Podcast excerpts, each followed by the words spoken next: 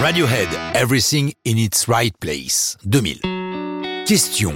Radiohead est-il le groupe le plus triste de l'histoire du rock?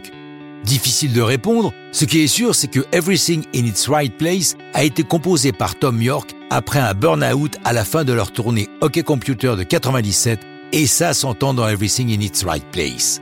L'incident a lieu le 19 novembre à l'issue de leur concert de Birmingham. La dernière note jouée, York se réfugie dans sa loge, s'effondre tétanisé. Il l'a raconté en 2001 au magazine Rolling Stone.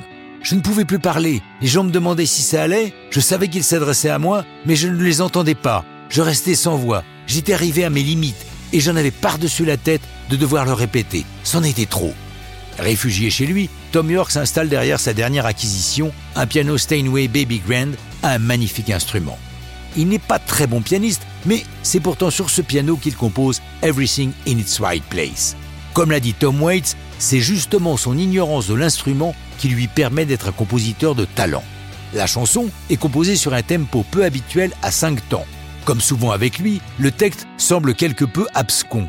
Pourtant, si on le détaille, plein de phrases font sens. Ainsi, le titre est-il une référence à l'expression une place pour chaque chose et chaque chose à sa place, a place for everything and everything in its place en VO. Une autre va avoir beaucoup de succès, Yesterday I woke up sucking a lemon. Hier, je me suis levé en suçant un citron. Allusion à la tête que l'on peut faire quand on goûte l'acidité d'un citron. Faciès que York trimballe tout au long de la tournée Hockey Computer. Penelope Cruz, qui joue en 2001 dans le film Vanilla Sky, dont la bande originale inclut la chanson Everything in its Right Place, confiera qu'elle trouvait cette phrase à la fois effrayante et obsédante. Enregistrée en avril 2000 avec seulement Tom et le producteur Nigel Godrich, la chanson est pourtant créditée à l'ensemble des membres de Radiohead. Durant les concerts, York ne l'interprète pas seul, les autres musiciens du groupe y prennent leur part. Greenwood à la basse, Phil Selway lâche sa batterie pour donner le rythme au shaker, avec un modèle qui, clin d'œil, à la forme d'un citron. Enfin, Ed O'Brien et Johnny Greenwood assurent les boucles d'effets, la voix de York passant par un pad qui module sa voix.